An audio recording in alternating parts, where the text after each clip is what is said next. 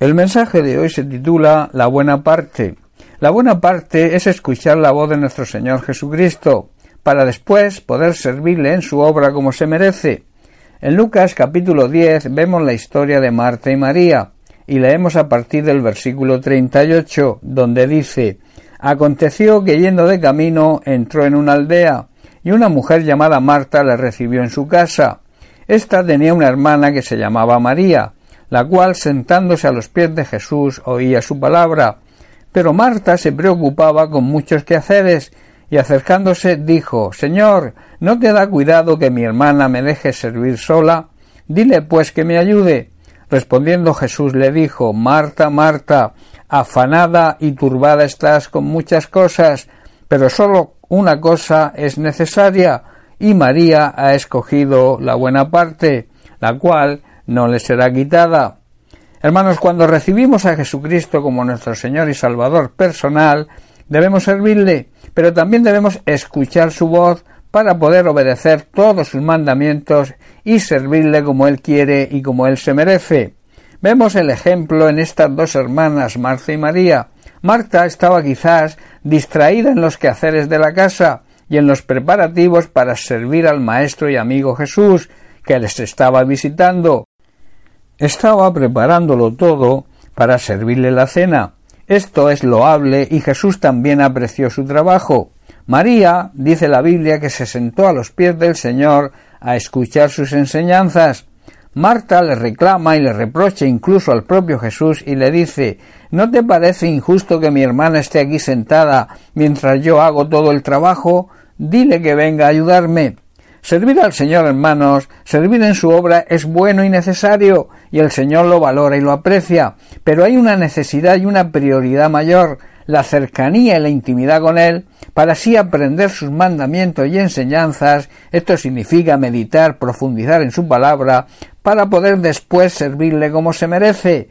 De ahí que Jesús se dirija a Marta y le diga mi querida Marta, estás preocupada y muy inquieta con todos los detalles, pero hay una cosa por la que vale la pena preocuparse en primer lugar.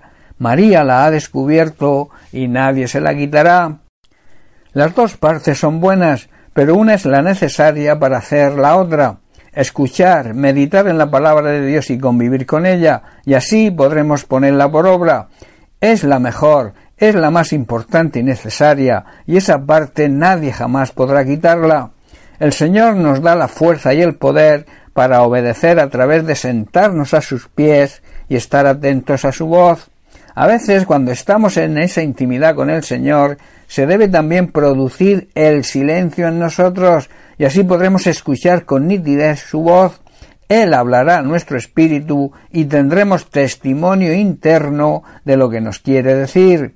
También en medio de ese silencio y con la ayuda del Espíritu Santo cuando estemos meditando en su palabra, tendremos la revelación de lo que el Señor nos está diciendo.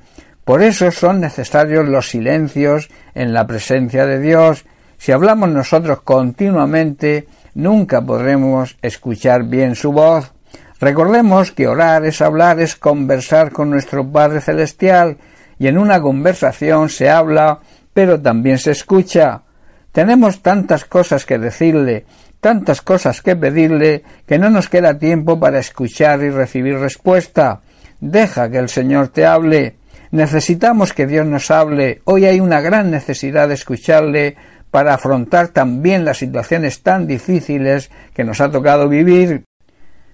En Colosenses capítulo 1 versículo 10 Pablo pide que Dios nos conceda sabiduría espiritual para que andéis, o sea, para que viváis como es digno del Señor, como el Señor se merece, agradándole en todo, llevando fruto en toda buena obra y creciendo en el conocimiento de Dios.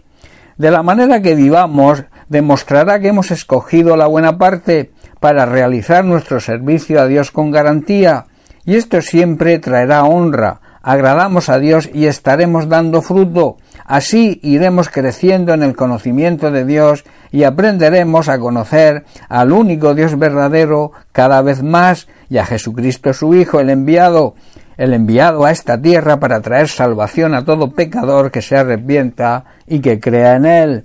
Recuerda y te dejo con esto, es bueno, se debe servir al Señor, pero la prioridad, la buena parte, es escucharle para poder llevar a cabo nuestro servicio.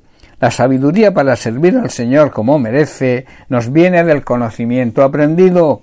En la proximidad y en la cercanía al Señor, la palabra de Dios va a producir una gran fortaleza en nuestro espíritu y nos dará conocimiento acerca del único Dios verdadero y también sabiduría para servirle en su obra. Bien, pues hasta aquí el mensaje de hoy. Que Dios te bendiga. Un abrazo.